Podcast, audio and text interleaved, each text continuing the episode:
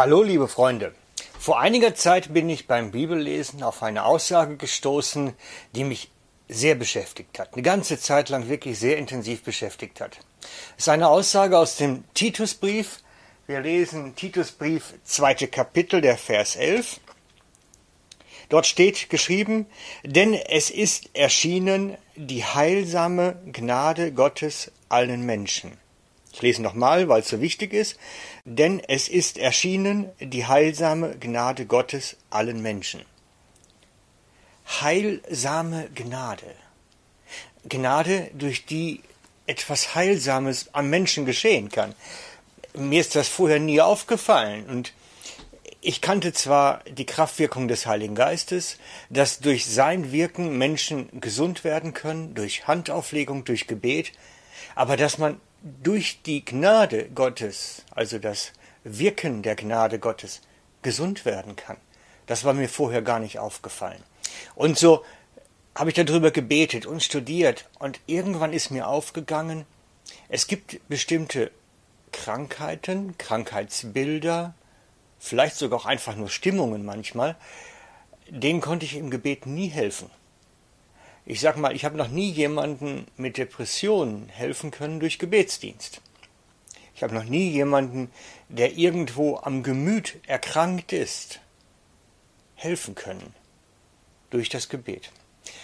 Und je mehr ich da in das Thema hineingestiegen bin, umso mehr wurde klar, dass diese Art von Krankheit, diese Gemütserkrankungen durch das Wandeln in der Gnade gesunden können, dass der Mensch daran wieder heil werden kann, wenn er in der Gnade Gottes unterwegs ist. Und was ist dafür notwendig? Wie funktioniert das? Um das zu erklären, muss ich eigentlich noch einen Schritt zurücktreten. Muss eigentlich noch mal anfangen bei dem ganz einfachen Evangelium. Und jetzt magst du natürlich sagen, Mensch, das kenne ich doch. Das ist ein alter Hut, den habe ich schon so oft gehört. Na, ich bin mir nicht ganz sicher. Inzwischen ist es so, dass recht vielen Menschen, denen ich das Evangelium erzähle, sagen, Mensch, so habe ich das noch nie gehört. Also, hier kommt das ganz einfache Evangelium, die Grundlage der Gnadenbotschaft.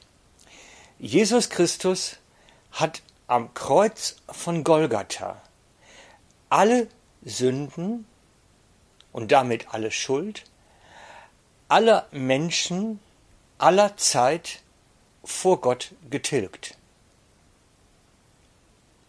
Grundsätzlich erst einmal. Jesus Christus hat alle Schuld aller Menschen aller Zeit vor Gott getilgt. Sein Kreuz ist absolut ausreichend genug. Wenn du darauf vertraust, bist du gerettet. Wenn du darauf nicht vertraust, gehst du verloren. Das ist das ganz einfache Evangelium. Zu Anfang habe ich gedacht, das kann nicht sein. So einfach kann es doch nicht sein. Und dann habe ich angefangen, das Evangelium nochmal wieder von vorne zu lesen und habe festgestellt, dass selbst Johannes der Täufer das schon bereits sagt. Er sagt dazu, im Johannes 1, Vers 29, als Johannes am nächsten Tag sah, dass Jesus auf ihn zukam, sagte er, dieser ist das Opferlamm Gottes, das die Schuld der gesamten Welt wegnimmt. Die Schuld der gesamten Welt wegnimmt. Wow, unglaublich. Jetzt könnte man natürlich meinen, Mensch, das ist ein bisschen schwierig so. Vielleicht hat man den Johannes ja auch beim Übersetzen gar nicht so richtig verstanden. Nein, nein. Paulus greift den gleichen Gedanken denn etwas später wieder auf. Er sagt dazu, wir können nun einen Vergleich ziehen zwischen Christus und dem Adam. Durch einen einzigen Menschen, Adam, hielt die Sünde in der Welt Einzug und durch die Sünde der Tod. Und auf diese Weise ist der Tod zu allen Menschen gekommen, denn alle haben gesündigt. Und dann etwas weiter in Vers 15. Dabei ist allerdings zu beachten, dass Adams Verfehlung und die Gnade, die in Christus geschenkt ist, nicht zu vergleichen sind. Denn wenn die Verfehlung eines Einzelnen den Tod über die gesamte Menschheit brachte, wird das durch Gottes Gnade weit mehr als aufgewogen. So reich ist die, und jetzt kommt, die gesamte Menschheit durch die Gnade eines einzelnen Menschen, Jesus Christus, beschenkt worden. Die Gnade Gottes ist ausreichend für die gesamte Menschheit aller Zeiten und für jede Schuld, die aufgelaufen ist. Es ist absolut unglaublich, wie umfassend das ist. Ich habe immer gedacht, wenn jemand Christ wird, dann wird er von seiner Schuld befreit durch Jesus. Das stimmt aber gar nicht. Letztlich ist jeder Mensch von seiner gesamten Schuld befreit worden. Bloß jetzt müssen wir aufpassen an der Stelle. Wenn wir das so jetzt stehen lassen, wird das bedeuten, dass jeder Mensch vor Gott gerecht ist und wir alle im Himmel wieder treffen. Selbst die Schlimmsten der Schlimmen sogar noch. Das stimmt so nicht. Denn es gibt eine einzige Einschränkung. Eine einzige Einschränkung. Denn es gibt eine Sünde, die Jesus am Kreuz nicht tilgen konnte und die am Ende übrig war.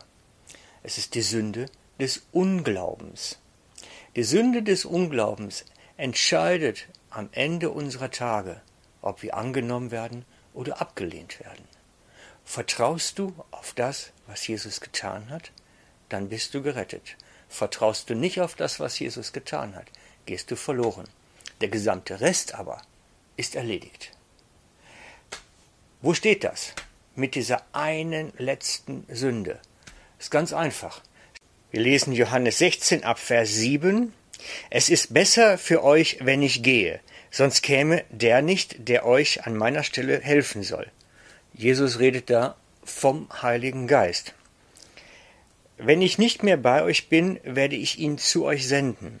Und ist er erst gekommen, wird er den Menschen die Augen, und jetzt kommt es, die Augen für ihre Sünde öffnen, für Gottes Gerechtigkeit und sein Gericht.